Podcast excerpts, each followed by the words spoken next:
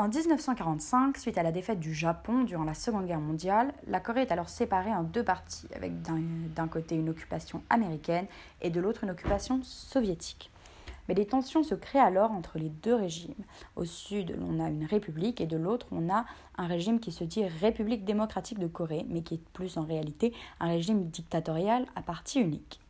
Suite à cela, une guerre éclate et le 27 juillet 1953, l'armistice de Panmunjom est signé. La frontière intercoréenne est créée. Qualifiée comme la plus militarisée au monde, la frontière est également le sujet de différents accidents.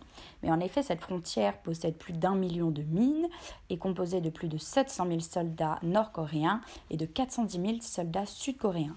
Elle est également appelée la DMZ, avec pour anglais la traduction Demilitarized Zone. Le mercredi 4 novembre 2020, la Corée du Sud a annoncé alors qu'elle avait arrêté un Nord-Coréen qui avait franchi la frontière. Mais cet homme s'était avéré être un gymnaste âgé d'une vingtaine d'années qui aurait sauté par-dessus la clôture mesurant près de 3 mètres de haut. Si ébahi par l'exploit du jeune homme, les autorités lui ont alors demandé à deux reprises de refaire devant eux le saut. Mais hélas, le moyen qu'il a utilisé reste encore incertain. En effet, la clôture aurait été enfoncée après son passage, mais l'alarme n'aurait pas sonné.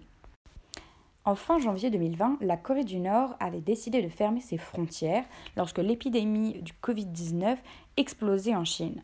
Mais en juillet, un homme nord-coréen euh, qui aurait fui vers le sud trois ans plus tôt euh, est parvenu à retourner dans son pays en franchissant illégalement la frontière.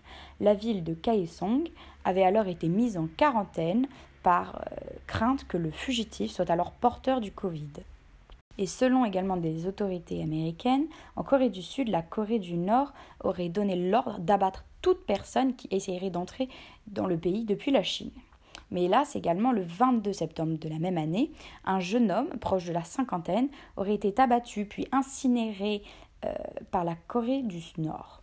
Il aurait tenté de rejoindre la rive, puis interrogé par un responsable depuis un bateau entièrement euh, couvert euh, d'un masque et d'une combinaison, euh, l'aurait abattu de deux coups de fusil et brûlé ensuite dans l'eau pour éviter toute contamination au coronavirus. Quelque temps plus tard, on aurait appris que l'homme aurait voulu faire défection.